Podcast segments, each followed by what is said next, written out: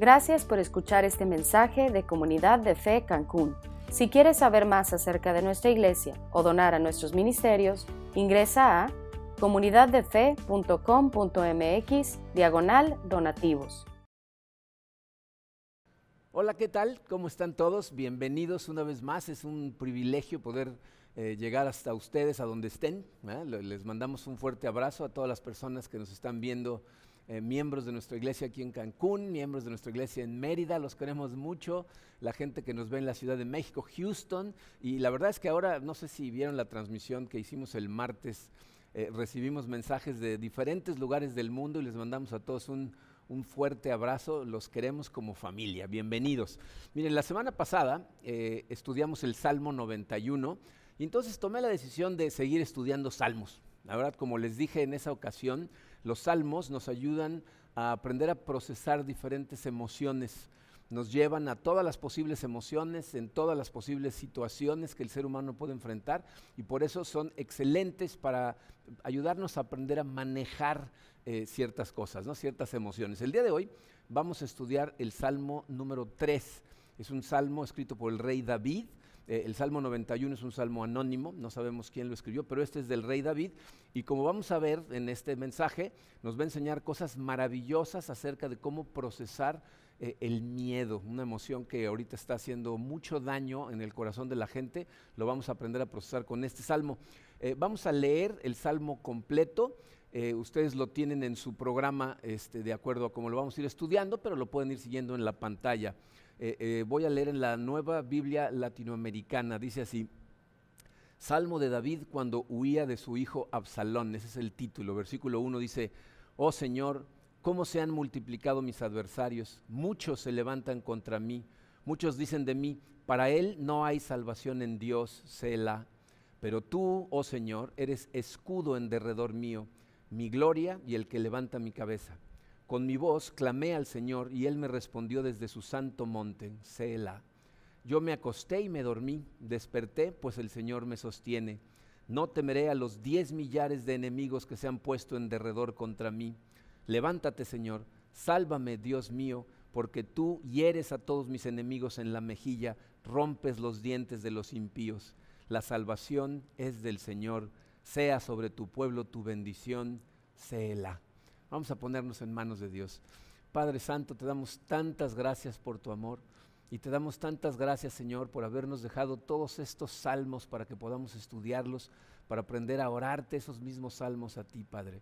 Señor, em, sé que esta emoción que vamos a analizar el día de hoy y aprender a procesar el día de hoy, es una que en este momento está haciendo daño tremendo a los corazones de muchas personas y te pido Padre que sea tu Santo Espíritu el que hoy nos guíe en este estudio, que nos hable al corazón, que nos ayude Señor a abrir los ojos y ver exactamente las cosas que tú nos enseñas para poder lidiar con esta terrible emoción. Eh, nos ponemos en tus manos, Señor. Toma nuestros corazones, llénalos de tu luz, guíanos en el estudio. Te lo pedimos en el poderoso nombre de tu Hijo Jesucristo. Amén. Muy bien. Miren, los salmos, como les decía, son oraciones que son profundamente emocionales y por eso nos pueden enseñar mucho acerca de las emociones.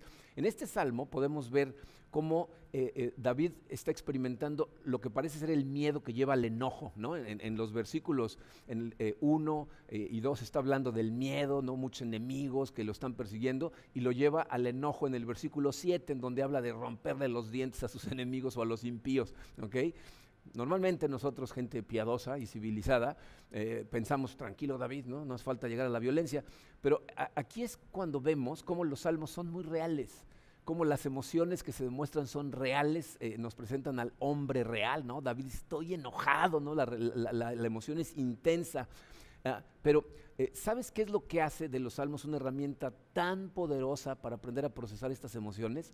Que nos dan un acercamiento diferente a cómo manejarlas. Fíjate, normalmente eh, tenemos dos formas de manejar nuestras emociones. La, religiosa, ¿no? La, correcta es escóndelas, reprímelas. ¿no? Si eres una buena persona, tienes que tener tus emociones bajo control y una manera de hacerlo es pretender que no están ahí. ¿no? Esa es la religiosidad. Pero luego tenemos al mundo secular que lo que nos dice es, no, no, no, no, sácalas, ventílalas, eh, déjalas salir, no dales rienda suelta, ¿ok? Como si, fíjate, como si expresar tus emociones por sí mismo, el expresarlas, eh, ya con eso te ayudará a lidiar con ellas, ¿ok? Pero lo curioso es que los salmos no hacen ninguna de las dos. O sea, ni te dicen que las ignores, ni te dicen que les permitas tomar control sobre ti. O sea, no las niegues, pero tampoco les des rienda suelta. Los salmos lo que nos enseñan es a orárselas a Dios. Y miren, no estoy hablando de simplemente ventilarlas, este, pretendiendo que estás orando. Estoy hablando de reflexionar profundamente en tus emociones y una vez que has considerado esas emociones y de dónde vienen, derramarlas enfrente del Señor y luego procesarlas en la presencia del Señor. Que eso es exactamente lo que vamos a ver hacer a David aquí. Va a procesar su miedo en la presencia de Dios. Entonces, eh, esta emoción en este salmo, dice, yo creo que es la emoción más primordial, o sea, la, más primaria. Los expertos dicen que solo hay cuatro emociones de las que se derivan todas las demás emociones, felicidad, tristeza, enojo y miedo. ¿no? Yo creo que de esas cuatro, eh, eh, el miedo es, es, la primaria, la primera que experimentamos. No sé si alguna vez han visto a un bebé nacer. ¿No? Yo vi nacer a, a, a mis hijos y, una cosa que, noté ahí y que luego que estudié me di cuenta que era realidad es que todos los bebés nacen o llorando o lloran justo después cuando los separan de su mamá. ¿No? Hay algunos que el doctor les da una nalgada para que lloren porque no están respirando, pero si el bebé sale respirando normal, aunque no le den la nalgada, e, empieza a llorar. ¿Por qué crees que lloren? ¿Serán lágrimas de felicidad? ¿no? Por fin salí, ¿no? O, serán lágrimas de, no sé, de, de, enojo, ¿no? ¿Quién me sacó? ¿no? Más bien, son, lágrimas de miedo. O sea, el bebé yo creo que sale y dice, ¿qué pasó con las paredes? ¿no? Yo aquí estaba recómodo y bien calientito, ¿y por qué hay tanta luz? ¿Y este por qué me pega? ¿no? Y entonces se, se ponen a llorar, ¿no? Esa es una emoción primaria del ser humano. Y aquí, en esta etapa de su vida, David tiene mucho por qué tener miedo. Hay ejércitos literalmente persiguiéndolo, enemigos que se levantan contra de él. Y de alguna forma, fíjense, David ha encontrado una manera de orar su miedo y de lidiar con él, porque, fíjate, pasa de decir, tengo miedo, tengo montones de enemigos persiguiéndome, a en el versículo 5 decir, me duermo, despierto, tranquilo. En el versículo 6, no le temo a los miles que me andan persiguiendo. Entonces, aprendió una manera de manejarlo y si, y si lo que aprendió él le ayudó a él, pues también nos puede ayudar a nosotros. Entonces, fíjense, vamos a aprender acerca del miedo en este salmo. Primero, que hay dos niveles diferentes de miedo. Y luego vamos a ver cuatro cosas que hizo David que le ayudaron a lidiar con ese miedo y a manejarlo perfectamente bien para que no le permitiera a ese miedo congelarlo. Entonces vamos a empezar con los niveles. Dice su programa, dos niveles de profundidad del miedo. Fíjense, en los versículos 1 y 2, David está expresando que tiene miedo, pero si los analizamos nos vamos a dar cuenta que son miedos diferentes. Fíjense, el versículo 1 dice así, oh Señor, cómo se han multiplicado mis adversarios, muchos se levantan contra mí. Este es el primer miedo. ¿De qué se trata? Fíjense, podemos identificar de dónde viene el miedo cuando, cuando vemos el título del Salmo. ¿Se fijaron en el título? Dice, Salmo de David cuando huía de su hijo Absalón. El contexto es este. Eh, fíjense, eh, esto sucede cuando después de una serie de intrigas que pasan en la familia de David, de hecho hay varios asesinatos intrafamiliares, eh, llega un momento en donde Absalón se declara a sí mismo ser el rey de, Israel. Y entonces eh, se va, o sea, levanta un ejército y va de camino a Jerusalén a deponer a David, ¿ah? a destronarlo. Pero antes de que llegue, alguien llega y le dice a David, ahí viene Absalón con un ejército enorme. ¿Y qué hace David? Huye. Entonces tiene literalmente a un ejército buscándolo para detenerlo y si es posible matarlo. Por eso dice, se han multiplicado mis enemigos, muchos se levantan contra mí. Este miedo es muy real.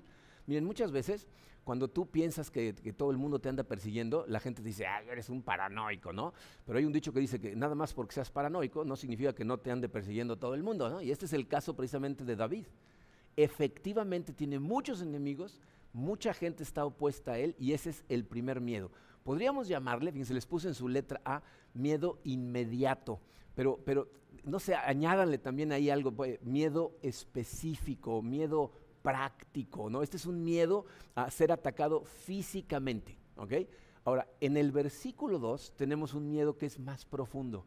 Fíjense, lo vemos, versículo 2 dice, muchos dicen de mí, para él no hay salvación en Dios, Sela. Esa palabra Sela eh, hay algunas personas que piensan que puede ser una instrucción musical, eh, pero la mayor parte de los comentaristas piensan que significa detente y reflexiona, considera en lo que acabas de leer. Entonces tenemos que considerar lo que acabas de decir. Bien, a, simple vista el versículo 2 no parece muy impactante, que digamos, hasta que lo empiezas a analizar desde el punto de vista de la monarquía, del reinado que tiene David. Porque este ataque que está recibiendo eh, al, expresar eso que dijo en el versículo 2, ya no es un ataque físico a su cuerpo, ahora están atacando su identidad. Miren, si estudiamos los capítulos 15 al 18 más o menos de la segunda carta del profeta Samuel. Ahí es en donde se desarrollan todas estas cosas con, su hijo Absalón. Y lo que puedes ver es que sus enemigos están implicando esto. ¿Se acuerdan del rey Saúl? El rey Saúl fue el primer rey que tuvieron eh, los judíos. Dios no quería que tuvieran rey.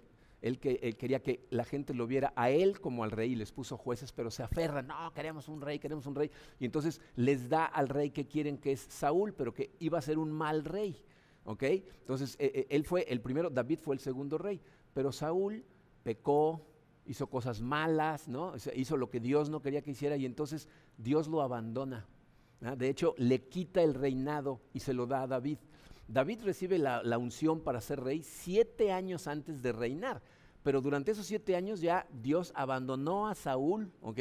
Y entonces lo que sus enemigos le están diciendo es, Dios te está haciendo lo mismo que le hizo a David. Piensa en todas las cosas que David había hecho hasta ese momento. Había cometido adulterio con Betsabé, ¿no? La, había visto por una ventana, la había subido a su alcoba, había tenido relaciones con ella, la había dejado embarazada y para tratar de cubrir su pecado manda matar a su esposo. Su esposo es un, capitán del ejército que están en guerra y, y, como no puede convencerlo de que vaya a dormirse con su esposa, le, ordena a los generales que lo pongan en la peor parte de la batalla y sin ayuda y entonces lo matan. Entonces sus enemigos lo que están diciendo es, ¿cómo puede ser eh, nuestro rey, una persona tan terrible como David, seguro no hay salvación de Dios para él. Esto es lo que está sucediendo en el versículo 2. El ataque ya no es físico, es un ataque más bien psicológico, un ataque espiritual, porque su identidad como el rey de Israel está siendo atacada. Entonces, a este segundo tipo de, miedo le podemos llamar, les puse en su letra B, ansiedad. ¿Ok? Entonces, uno es un miedo inmediato, muy específico, el otro es ansiedad. Miren, estos dos eh, tienen una distinción muy importante, tan importante que necesitamos verla a profundidad.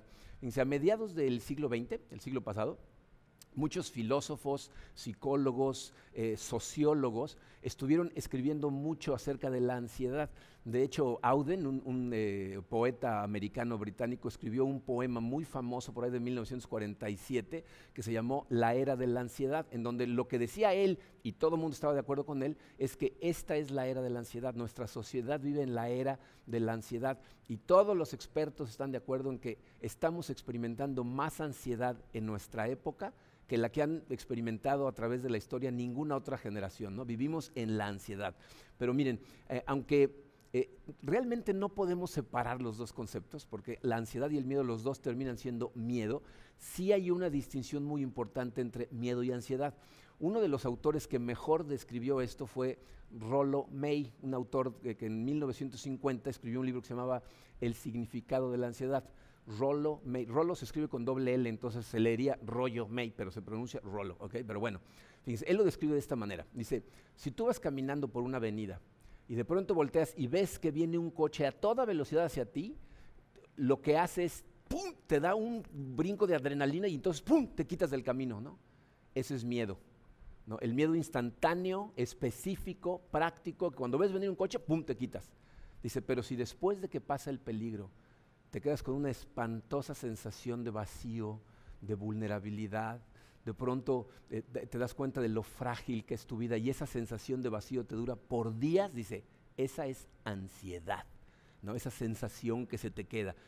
Ansiedad es lo que sentimos cuando la existencia de nuestro yo es amenazada. Y las cosas que escribió Rollo May son muy útiles. Él dice, fíjense, eh, el miedo es algo sano que sirve para cosas positivas. Dice, hay otro más profundo que es la ansiedad, que es muy negativa, que es poco sana y aparte es debilitante.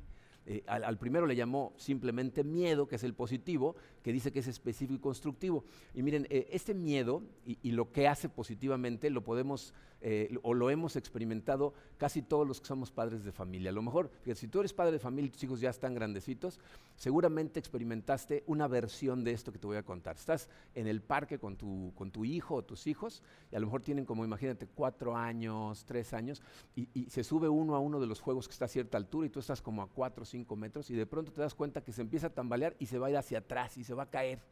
¿no? Y de repente, en cuanto notas eso, te entra una inyección de adrenalina y sales corriendo. Y antes de que llegue al piso lo tienes en los brazos y todo el mundo se pregunta, ¿cómo le hiciste? Rompiste todos los récords de velocidad, ¿no? Hussein Bolt se quedó corto. Te voy a decir lo que sucede. Los expertos nos dicen que tu sistema nervioso autónomo, eh, o sea, nuestro, tenemos un sistema nervioso que no controlamos nosotros, que es autónomo, se activa. Y en este caso se activa por miedo y entonces te inyecta una increíble cantidad de energía física y claridad mental. De pronto sabes lo que tienes que hacer, el tiempo como que se alenta y ¡bum! sales corriendo. ¿no? Entonces la conclusión es que el miedo puede ser sano, puede ser bueno, y, te voy a decir cómo funciona. Fíjense, eh, lo que sucede es tú identificas de forma muy clarita una amenaza, pero también identificas algo bueno en tu vida a lo que amenaza.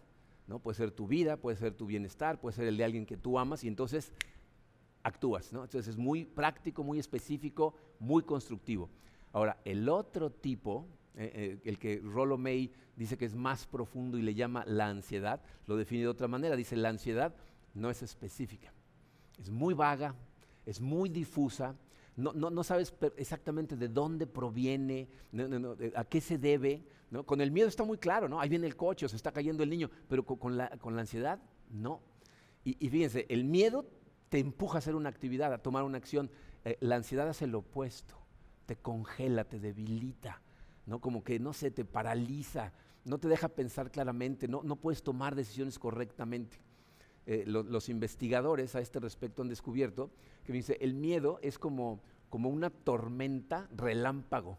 Eh, no sé si les ha pasado, eh, después de la boda de mi hermano Enrique, se casó en, un hotel en la Riviera Maya, aquí cerca, la boda fue en la playa, y después de la boda se pusieron a tomarse fotos ahí en la playa, y Karina y yo, mi esposa y yo, vimos de pronto nubes negras en el horizonte con, con, agua, porque las ves, ¿no? Y a la velocidad a la que venía, y ya las hemos visto muchas veces. Entonces le dijimos a todos los invitados, en cinco minutos va a estar cayendo un aguacero. Y toda la gente nos dijo, sí, sí, nosotros subimos corriendo al hotel, y en cinco minutos, un tormentón, pero con todo, ¿no? Pero a los diez minutos, sale el sol, todo se ve más verde, ¿no? Todo se ve brillante, como si no hubiera pasado nada. Dice, ese es el miedo es una tormenta que llega, pega y pasa. Dice, la ansiedad sería más bien como, como una, una llovizna helada que está sucediendo durante tres meses, ¿no? O sea, no, es algo que pasa, es algo leve, pero, pero, pero frío, por meses que llega un momento en donde entristece a tu alma eh, y, y, las cosas no se ven después más, más blancas y más verdes, se ve oscuro, se ve gris. Y han descubierto que si Fíjate, si la, angustia, la ansiedad echa raíz en ti, entonces lo que causa es que tu sistema nervioso autónomo siempre está activado. Y cuando eso sucede va a empezar a afectarte físicamente, porque no fue diseñado para eso. El sistema nervioso autónomo fue diseñado para reacciones rápidas de huir o pelear, ¿no? Viene un peligro o, o escoges salir corriendo o lo enfrentas, pero pero tomas acción, ¿ok? Entonces cuando está todo el tiempo encendido, lo que hace es que tú todo el tiempo estés agitado, todo el tiempo estés inquieto y entonces te empiezan a salir úlceras, eh, tienes alta presión, ahí suceden los ataques al corazón, o sea, te está consumiendo por dentro. ¿Qué lo causa? ¿Qué causa esa ansiedad? Fíjate, Rollo May, que no es un autor cristiano, lo, lo determinó de una manera impresionante que respalda totalmente lo que la Biblia nos dice. Dice, e, esta es una amenaza a tu sentido de ser, por lo tanto sucede cuando algo en lo que tú has puesto tu seguridad, algo que tú sentías que te daba control sobre las cosas o que te daba tu identidad, está siendo amenazado. Eso es realmente destructivo. Dice, cuando tu fuente de seguridad es atacada. ¿Saben cuál es un excelente ejemplo de esto? Piensen en los, atletas profesionales. Un atleta profesional, eh, mientras está activo en su deporte, el miedo es algo muy positivo. ¿no? Piensa, por ejemplo, en un, en un jugador de béisbol. ¿no? que está en el campo izquierdo, ¿no? esperando por, a ver si batean, y de pronto ¡pa! batean la pelota y viene volando hacia él. El miedo a no cacharla, a, ser la causa de que el equipo perdió, a, que lo abuche el público, ese miedo es lo que hace que corra a una velocidad increíble y cache la pelota. Entonces, el miedo es muy positivo en esa situación, pero ¿qué pasa cuando termina su carrera? Se tiene que retirar si ese jugador había puesto toda su identidad, su seguridad, su, yo, su ser en el deporte del béisbol. De pronto ya no es el superatleta. Y entonces empieza a preguntarse, ¿y ahora quién soy yo? Y entonces empieza a haber ansiedad, empieza a haber inseguridad. Bueno, eso exactamente es lo que está describiendo David. Eh, no solo está recibiendo una amenaza física por parte de estos enemigos, también está recibiendo un ataque a su identidad, a su sentido de ser. Y por eso este salmo empieza como con una desesperación. Porque miren, como suele suceder a veces, muchas veces los dos miedos te atacan al mismo tiempo, como le está pasando a David. Tiene un ataque específico, vienen los ejércitos, pero aparte una ansiedad interna porque su identidad está siendo atacada. Y ese es el momento en donde tocamos fondo porque estás paralizado por la ansiedad y muerto de miedo. Y ahí está David. Pero ¿qué hace al respecto? Fíjense, va a ser cuatro cosas que podemos ver a partir del versículo 3.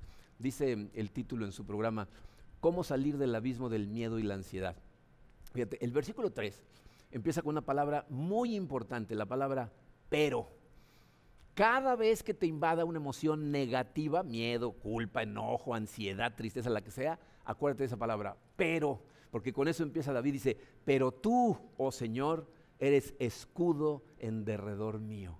¿No? Lo primero que hace él es acordarse de lo que Dios quiere que haga. Fíjense, el, número uno abajito de, ese versículo dice, lo primero que tenemos que hacer es seguir a Dios en obediencia.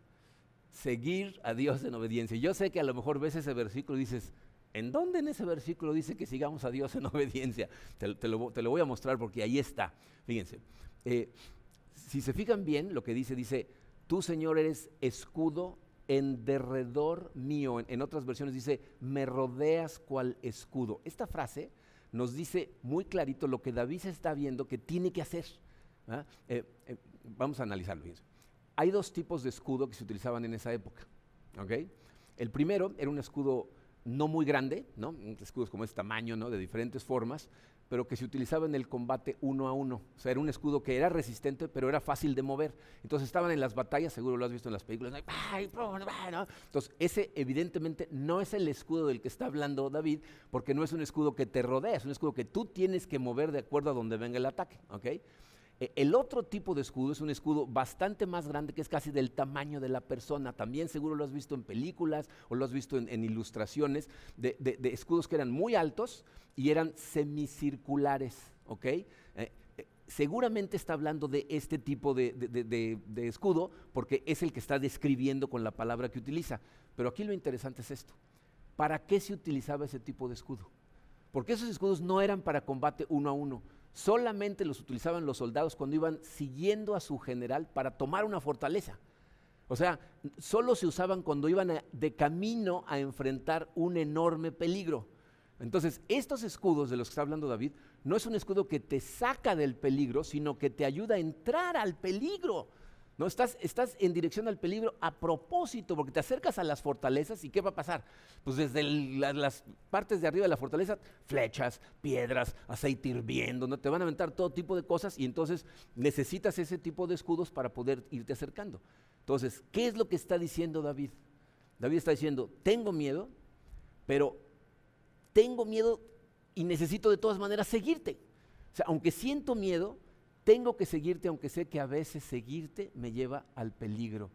Sé que tu escudo, cuando tú me dices que eres mi escudo circular, esto solo funciona si voy hacia adelante y te sigo en obediencia como a un general que va a la batalla.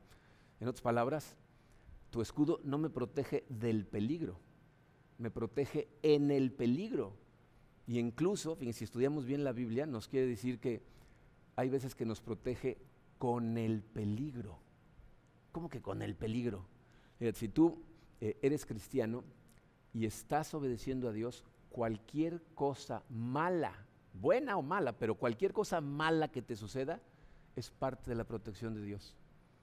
Aún las cosas malas que te estén sucediendo, aún el dolor es algo que Dios utiliza para protegerte. Fíjate, dicho de otra manera, si Dios está permitiendo que sufras hoy, es porque te está protegiendo de sufrir cosas más fuertes mañana. Por eso nosotros como cristianos obedecemos, aunque no entendemos a veces lo que Dios está haciendo. ¿Por qué? Porque si desobedecemos, ese escudo ya no sirve de nada. O sea, si tú en lugar de seguir al general te volteas, sales corriendo, entonces estás totalmente al descubierto. Para nosotros, esas son las dos opciones, obedecer o desobedecer. La Biblia dice, obedece, aunque Dios te lleve a lugares que no comprendas. Miren, todos sabemos que la obediencia a Dios hay veces que es muy difícil, hay veces que es muy confusa, horas y horas y nada de lo que estás pidiendo sucede y se vuelve difícil. Pero piensa, ¿cuál es la alternativa? ¿Desobedecer? Ya vimos cuál es el resultado de desobedecer. ¿no? O sea, la obediencia es difícil, pero la desobediencia es letal. Esto significa que fíjate, un kilogramo de desobediencia te causa a ti más daño que una tonelada de sufrimiento y dolor. Es mejor para nosotros obedecer. David aprendió esta lección de muy joven. ¿Se acuerdan cuál fue la primera vez que entra en escena David a la Biblia? Enfrentando a Goliat en donde él sabe que lo que tiene que hacer es enfrentarlo y sus hermanos y todos los demás del ejército piensan que está loco porque Goliat es un gigante y él es un niño de 16 años, pero va a enfrentarse de todas maneras porque sabe que es a donde Dios lo está mandando. Y miren, me acuerdo de una eh, anécdota que nos platicaba Zig Ziglar, que alguna vez se las platiqué hace muchos años, pero Zig Ziglar nos contaba que una vez le estaba leyendo la historia de David y Goliat a su hijo Tom, cuando Tom estaba chiquito, tenía como 5 años. Entonces le cuenta que David está listo con su onda y tres piedras para ir y enfrentarse eh, al gigante Goliat. Y le pregunta a su hijo, ¿te das cuenta de quién es el más valiente en esta historia? Y Tom se queda pensando y le dice, Goliat, papá. Y le dice, no, no, no, no, yo creo que no entendiste la historia. A ver, te la voy a volver a contar. Y cuenta, ¿no? Que David, que tiene 16 años, va, el otro es un guerrero de profesión que mide dos metros y medio. ¿Quién es el más valiente? Y Tom lo sigue pensando y dice, Goliat, papá. Y le dice, ¿cómo que Goliat?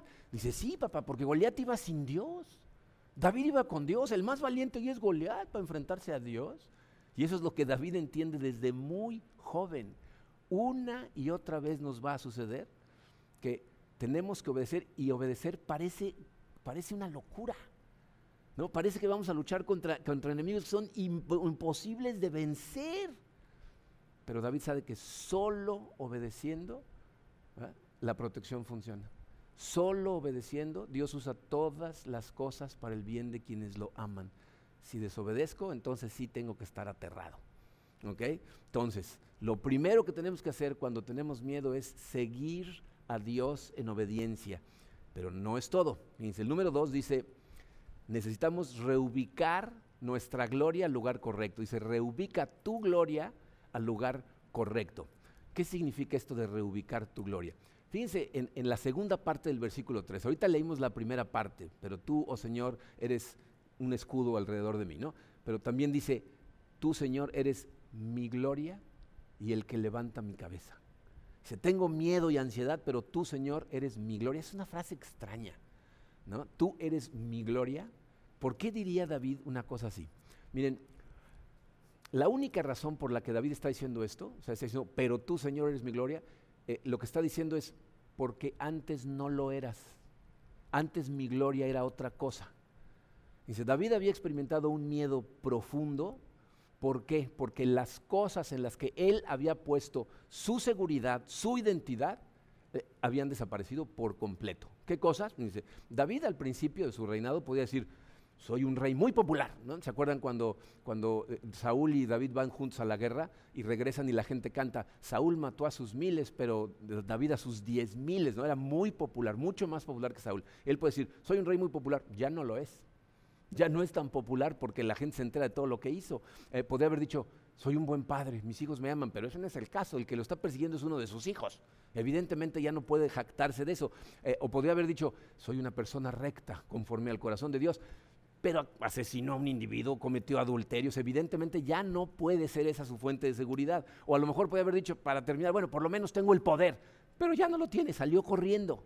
Entonces, todas las cosas en las que eh, David había puesto eh, su gloria, la, razón por la que se sentía bien, se sentía seguro, su, su identidad misma, ya no las tiene. Entonces, está admitiendo algo aquí. Dice, David está admitiendo, estoy lleno de ansiedad, pero es porque había puesto mi gloria en mi popularidad, en el amor de mi familia, en mi propia justicia, en el poder que tenía como rey. Todo eso era mi gloria. Todo mi peso estaba recargado en esas cosas y era lo que me daba significado.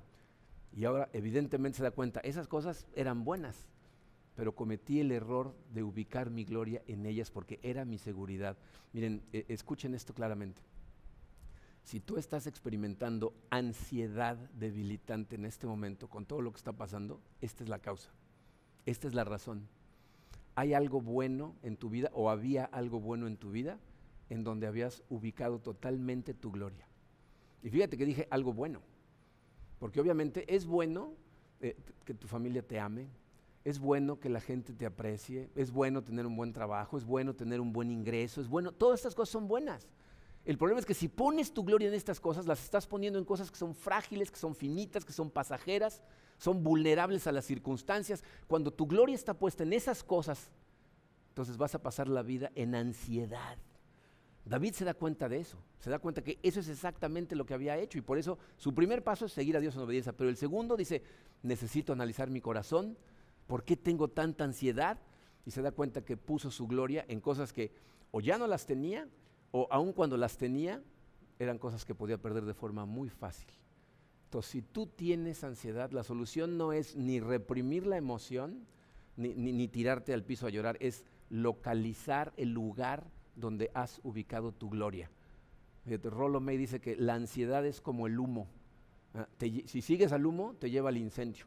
El incendio es esas cosas a las que les has dado más importancia que a Dios en tu vida. Y David se da cuenta de eso. Entonces él dice, ya no es la aprobación de la gente, es tu aprobación. No es eh, servirle a la gente, es servirte a ti. Eh, no es el amor de mi familia, es tu amor. Y acuérdate, esas cosas son buenas, pero no pueden ser más buenas que tu amor por Dios, porque entonces tu gloria va a estar en el lugar equivocado. Ahora, otra cosa muy interesante es la segunda parte de esa final del versículo 3. Se fijaron, dice, tú Señor eres mi gloria y el que levanta mi cabeza. Eh, en el original dice, el que mantiene mi cabeza en alto. esa frase también es muy interesante. ¿qué tipo de gente es la que va con la cabeza en alto? Es la gente que está orgullosa de sí misma. ¿No? Es la gente que se siente segura de sí misma. ¿no? O sea, la que levanta su propia cabeza. Pero aquí David dice, no, no, no, el que levanta mi cabeza eres tú. En otras palabras, David dice, yo sé que estás orgulloso de mí, que me estás diciendo, levanta la cabeza, ¿no? Yo, yo, tú eres el que levanta mi cabeza. Entonces, David está diciendo, aunque todas esas cosas eran maravillosas, ¿no? la popularidad, el poder, el amor de mi familia, ya no van a ser la fuente de mi identidad, porque si puedo estar seguro de que tú me apruebas, de que tú estás orgulloso de mí, entonces ya no necesito ninguna de esas cosas. En otras palabras, David recuperó su sentido de ser cuando puso su gloria en Dios. Y ahora, fíjate, eso hace que la ansiedad se disipe. Ahora tiene que lidiar con el miedo, porque la circunstancia sigue igual, todavía sigue el ejército persiguiéndolo. Sabe que va a tener que seguir obedeciendo a Dios en medio del peligro, pero ya no tiene ansiedad. Y, y miren, eso es muy importante para nosotros, porque en las circunstancias en las que estamos, nosotros necesitamos eliminar la ansiedad. Yo no estoy diciendo esconde la cabeza en la arena y pretende como que nada está pasando. No, no, no. De todas maneras, hay cosas que nos van a causar miedo porque ahí están. La pandemia ahí sigue, las circunstancias siguen complicadas, pero no tenemos que vivir esta pandemia con la ansiedad permanente de algo que no sabemos ni cómo atacar. Entonces podemos atacar las cosas que nos dan el miedo inmediato, pero si la ansiedad totalmente te domina, entonces te congela y no haces nada ni siquiera para enfrentar ese miedo que sí puedes enfrentar. Ahora, hay una tercera cosa que necesitamos para, seguir enfrentando estas cosas. Dice el número tres, fija tu mente en el sustituto. Tienes que fijar tu mente en el sustituto. Fíjense, yo no sé si les sucede a ustedes esto, a mí eh, me sucedió durante un tiempo que yo me preguntaba, ¿cómo sabe David que Dios está orgulloso de él? ¿No? O sea, David falló como rey, falló como hombre, falló como padre, falló como creyente, o sea, falló en todos los posibles campos de su vida, falló. Pero él dice, tú eres el que me levanta la cabeza, o sea, yo sé que tú estás orgulloso de mí. ¿Cómo sabe? ¿Cómo sabe esas cosas? Miren, eh, esta es la clave de las cosas, espero que te des cuenta, que si tú supieras, estuvieras convencido de que Dios está orgulloso de ti, entonces Él se convertiría realmente en tu fuente de seguridad, tu fuente de identidad y nada te causaría ansiedad. Tu ansiedad existe porque estás poniendo tu gloria en cosas mortales. David sabe que Dios está orgulloso de él. La pregunta es, ¿cómo sabe? nos da una pista en el versículo número 4. Dice el versículo 4, con mi voz clamé al Señor y Él me respondió desde su santo monte. Sea, David no solo clama al Señor, sino que tiene la seguridad de que el Señor le responde. Pero hace alusión aquí a su santo monte. Muchas veces en, los salmos dicen, y tú me respondes, y tú me respondes. Pero David dice, pero Él me responde desde su santo monte. Está haciendo referencia al tabernáculo en el monte Sinai, al, al, lugar del sacrificio. O sea, David está recordando en este momento que Dios ya proveyó una manera de lidiar con el pecado, por lo que no tiene que estar preocupado por sus pecados. Miren, David aquí eh, seguramente está pensando en uno de los pasajes más asombrosos que suceden en la Biblia, en el Antiguo Testamento. Esta es la Biblia que, David leía. Este pasaje al que está haciendo referencia eh, se encuentra en Génesis 15.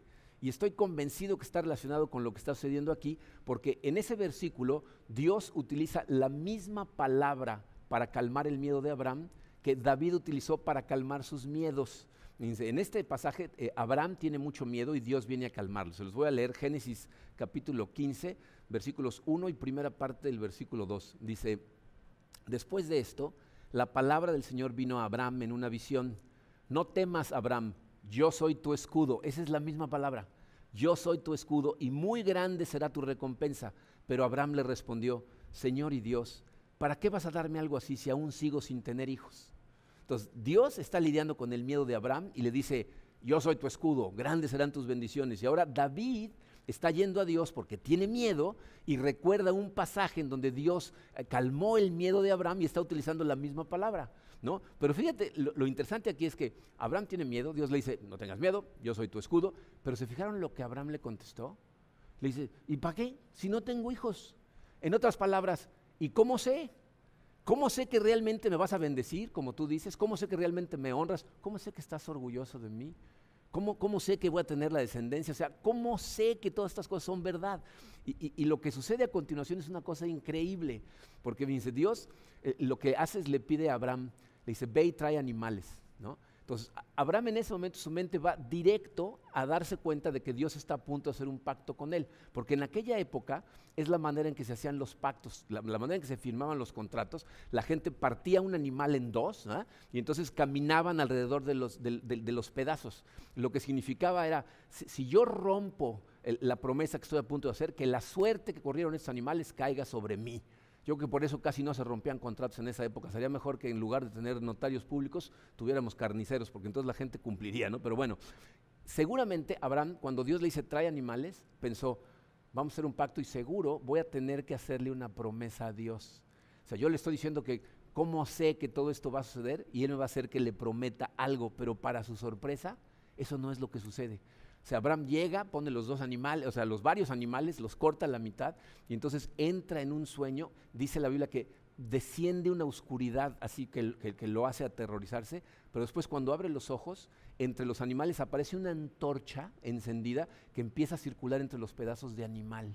Esa es una teofanía, o sea, se aparece Dios e, en medio de estas cosas en forma de antorcha. Y, lo que hace es atraviesa entre los animales. En otras palabras, Dios lo que está haciendo es Él hacer el juramento, identificándose Él con los animales. Y el mensaje que le manda Abraham es, prometo honrarte, prometo quitar tu pecado, prometo darte estas bendiciones, aunque yo tenga que ser sacrificado, aunque yo tenga que pagar el precio por tu desobediencia, te voy a bendecir. David está recordando eso. Y por eso, sabiendo que Dios hizo esa promesa, puede decir, tú sostienes mi cabeza en alto, porque tú cumples tus promesas. Ahora, David no sabe cómo le va a hacer Dios para, hacer eh, cumplir esa promesa, o sea, hacer ese sacrificio real. Tú y yo sí lo sabemos. porque siglos después la oscuridad descendió sobre el monte del Calvario y Jesús, como dice Isaías, fue cortado de la tierra de los vivientes como sustituto, como sustituto, de manera que todo aquel que ponga su fe en ese sustituto va a saber claramente que Dios ahora lo ve con la perfección que ve a su Hijo Jesucristo y va a tener claro que Dios lo ama, que Dios está orgulloso de él, ¿ah? que Dios va a cumplir su promesa de bendiciones. Miren, en la medida en que tú y yo entendamos esto y que por esa razón Dios se convierte en nuestra gloria, que eso sea nuestra fuente de seguridad, nuestra fuente de identidad, vamos a ser inmunes a la ansiedad debilitante que paraliza a la gente. Si tú tienes claro que Dios hizo ese pacto en aquel entonces con Abraham y luego lo hizo nuevo con Jesucristo en la cruz, la ansiedad va a desaparecer. Pero hay una cosa más que sucede en este capítulo. aparte de seguir a Dios en obediencia, reubicar su gloria y poner la vista en el sustituto, fíjense, el, el número cuatro dice, piensa en los demás. O sea, tú y yo necesitamos pensar en los demás. Eh, eh, les voy a decir por, qué esto es tan importante. Miren, si vemos los versículos 5 y 6, nos damos cuenta de que David para este momento ya está en paz. ¿no? Vean los versículos 5 y 6. Dice, yo me acosté y me dormí. Desperté pues el Señor me sostiene. No temeré a los 10 millares de enemigos que se han puesto en derredor contra mí. O sea, el salmo prácticamente podría terminar ahí, ¿no? O sea, puede decir, ya estoy en paz, Señor, gracias, buenas noches, ahí nos vemos. Pero no, continúa con lo que a simple vista parece como que David ventilando su enojo, pero no es lo que está sucediendo. Fíjense, vamos a ver los últimos dos versículos, el 7 y el 8. Dice, levántate Señor, sálvame Dios mío, porque tú hieres a todos mis enemigos en la mejilla, rompes los dientes de los impíos. La salvación es del Señor, sea sobre tu pueblo tu bendición. O sea, no es suficiente que ahora tiene paz interna, ¿no? Ahora le está pidiendo salvación en contra de quién, de sus enemigos, ¿no? Pero fíjense, lo que está diciendo es que no va a poder eh, dormir tranquilo eh, hasta que su gente no esté bien. O sea, aquí está pensando él en su gente, porque ahora ¿qué quiere David? Quiere justicia, ¿no? Le está diciendo que, que sea sobre tu pueblo tu bendición. Él sabe que Absalón no va a ser un buen rey. Él sabe que Absalón no fue ungido por Dios para dirigir a Israel entonces, ¿qué es lo que le está diciendo a Dios con esto? Yo no voy a poder deshacerme totalmente de mis miedos y ansiedades a menos que me preocupe por mi gente, que haga esto en comunidad. Señor, ya recuperé la paz interior. ¿Será que ahora podemos tener justicia? Dice aquí, David está demostrando una cosa muy importante, que él verdaderamente ama a su gente. Y esta es otra cosa que aprendemos en la Biblia acerca del miedo. Fíjense, primera de Juan 4, 18 dice, el amor perfecto echa fuera el temor. El amor lo demostramos cuando nos entregamos a otra persona, cuando nos damos, cuando, cuando estamos preocupados por otras personas. El temor nos hace centrarnos en nosotros mismos. Y, por eso, fíjense, va a ser muy difícil lidiar con tus miedos si solamente piensas en ti. Eh, eh, tienes que amar a alguien más. Tienes que dejar de pensar solo en ti mismo, en tus necesidades, porque es la única forma de deshacerte realmente de todos tus miedos entregarte por amor. Y evidentemente, eh, el mejor ejemplo que tenemos de, de, todas estas cosas fue nuestro Señor Jesucristo. Dice, Jesucristo hubo un momento en su vida en que tuvo mucho miedo. Cuando estaba en el huerto de Getsemaní, ah, la Biblia nos dice que estaba sudando gotas como de sangre. ¿Por qué estaba sudando esas gotas como de sangre? Él mismo lo dijo, es tal la angustia que me siento morir. Jesucristo estaba literalmente muriéndose de miedo. Su general lo estaba llevando por un camino que lo iba a llevar a la tumba. Algo que a sus discípulos les parecía un, callejón sin salida, una locura. Pero Jesús no permitió que su miedo lo detuviera. Siguió a Dios en obediencia hasta la tumba. Y gracias a Dios, la tumba no era un callejón sin salida. Hubo resurrección al otro lado de la tumba. Escúchame muy bien. Va a haber resurrección al otro lado de cualquier evento al que Dios te lleve a vivir de su mano y que te dé miedo. Siempre va a haber resurrección del otro lado si lo que haces es seguir a Dios en obediencia, haciéndolo a Él tu gloria, manteniendo tu mente en el sustituto y pensando en los demás. Si haces esas cosas, Dios te va a sanar de tus miedos. Va a sanar tu corazón en tus miedos. Y por eso es que nosotros alabamos, honramos, le cantamos y adoramos a Jesús. Porque gracias a ese sacrificio, tú y yo ahora sabemos que Dios levanta nuestra cabeza, es nuestra gloria, le oramos y responde. Y está ahí con nosotros a través de lo que sea que vayamos a enfrentar. Vamos en este momento a celebrar la Santa Cena. Eh, eh, la forma en que Él nos pidió que recordáramos ese sacrificio que hizo por nosotros. Entonces, si tienen preparados sus elementos, eh, vamos a celebrar la Santa Cena y vamos a orar. Padre Santo, te damos tantas gracias, Señor, por las cosas que aprendimos el día de hoy en este salmo. Señor, sé que montones de nosotros estamos en este momento eh, batallando con los dos tipos de miedo. Tenemos miedo por las cosas inmediatas que estamos enfrentando y tenemos una ansiedad, Señor, porque no sabemos cómo eh, toda esta situación que estamos viviendo va a afectar a cosas en las que seguramente tenemos puesta nuestra gloria, Padre. Porque si no tuviéramos nuestra gloria puesta en esas cosas, no estaríamos sintiendo tanta ansiedad. Padre, ayúdanos con estas cosas porque tu palabra nos dice que todo esto viene de ti que tú eres el que toca nuestro corazón y nos haces abrir los ojos y ver que tú ahí estás y que estás al pendiente de nosotros, que verdaderamente nos amas, que verdaderamente estás orgulloso de nosotros, que lo que estás esperando es que mantengamos nuestra mente fija en ti, en ti que nos sustituiste en la cruz, que tú seas nuestra gloria, Señor, que estemos todo el tiempo siguiéndote en obediencia y que lo hagamos en comunidad. Y eso es lo que queremos hacer, Señor. Pero te damos gracias, Padre, porque ninguna de estas cosas serían posibles sin el sacrificio que hiciste en la cruz por cada uno de nosotros. En este momento, Señor, recordamos tu sacrificio. Lo recordamos con tristeza, pero también con gozo, Padre, porque sabemos que fue el plan que Dios tuvo para redimirnos a todos nosotros. Y pensando en ese sacrificio, Señor, nos comemos el pan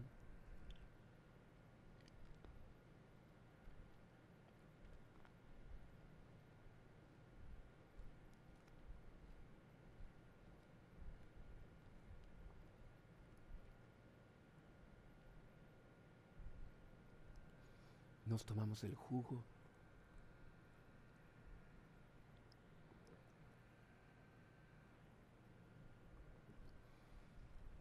Y te damos, Señor, como siempre a ti, toda la honra, toda la gloria.